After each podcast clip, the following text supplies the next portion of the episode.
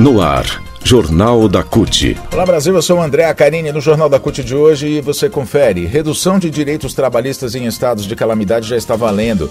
A MP 1109 foi aprovada no dia 3 de agosto e se tornou lei nessa terça-feira, Lei 14.437, que prevê redução de direitos trabalhistas em estados de calamidade pública. Agora é lei. A gente vai saber sobre isso aqui no Jornal da CUT a partir de agora. E ainda, Auxílio Brasil não dá para nada e é eleitoreiro, é o que dizem os beneficiários do programa. Rádio CUT. Aqui, a classe trabalhadora tem voz. Acesse pelo site www.cut.org.br.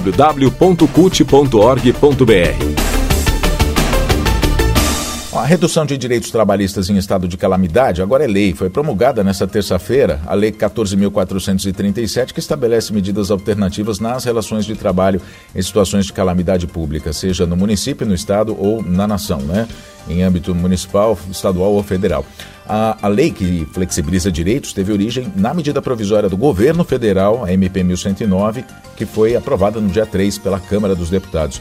Então, a partir de ontem, já em qualquer situação de calamidade por qualquer motivo, decretada pelo presidente, governador ou prefeito, os trabalhadores poderão legalmente ser prejudicados com mudanças de regras relacionadas a teletrabalho, férias, FGTS, suspensão de contratos de trabalho, bem como redução de jornada com redução salarial. As situações em que as autoridades poderão decretar calamidade vão desde uma pandemia como a do coronavírus até fortes chuvas, deslizamentos de terra, enchentes em municípios. Basta que o governante decrete e o governo federal reconheça esse estado de calamidade pública. As medidas poderão ser adotadas pelo prazo de 90 dias, período em que pode ser prorrogado, período que pode ser prorrogado enquanto durar esse estado de calamidade pública.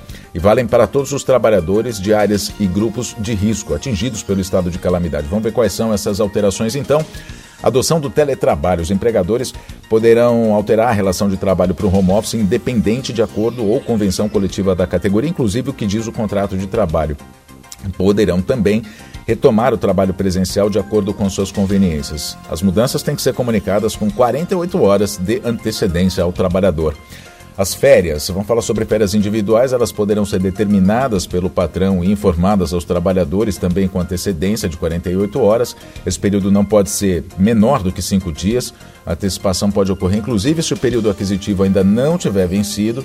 O adicional de um terço sobre férias poderá ser pago de acordo com a conveniência do empregador até a data do pagamento do 13 terceiro. Empregado e empregador também podem negociar essa antecipação de períodos futuros de férias por meio de um acordo individual. E o empregador poderá suspender as férias e licenças não remuneradas dos profissionais de saúde ou daqueles que desempenhem funções essenciais com a mesma antecedência de 48 horas. Podem ser convocados. No caso de férias coletivas, o empregador poderá determinar férias coletivas para todos os trabalhadores ou para parte deles. A notificação também deve ser feita com antecedência Existe a possibilidade de o período ser superior a 30 dias determinados pela CLT e pode também ocorrer mais de uma vez dentro de um mesmo ano. Ainda outra outras a, alteração da, que a lei traz é sobre as datas comemorativas que podem ser antecipadas, assim como foi durante a pandemia, feriados, outras datas municipais, estaduais ou nacionais, antecipadas nos municípios em que for decretado o estado de calamidade pública. Mudam as regras também para o banco de horas para compensação de horas trabalhadas ou não trabalhadas, essa compensação poderá ser feita em até 18 meses e não precisará respeitar acordos e convenções coletivas de trabalho.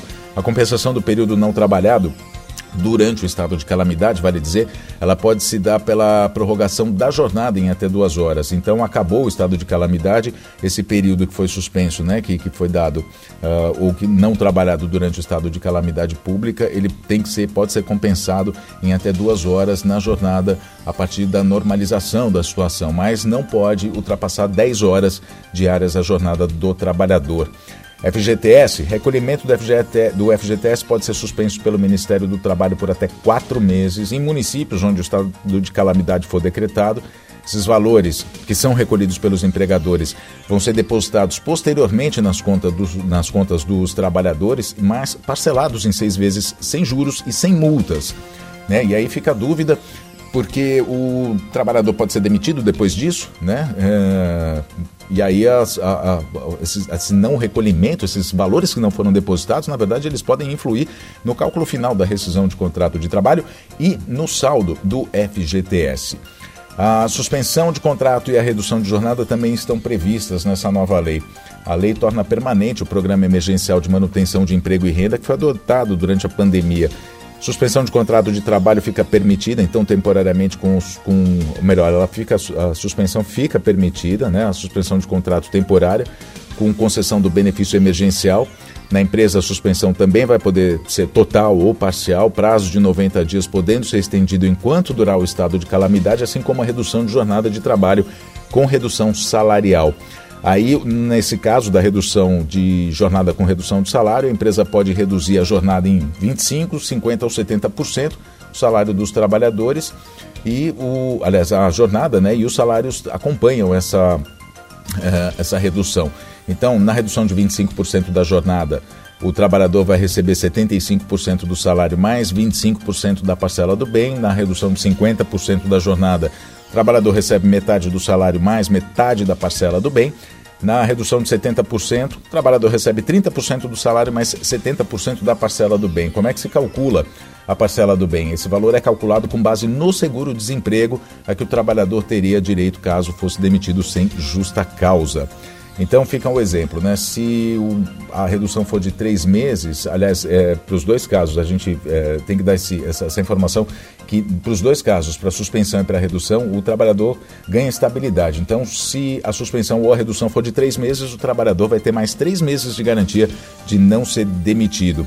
Voltando a falar sobre o valor do bem, o teto do seguro-desemprego hoje é de R$ 2.106,08.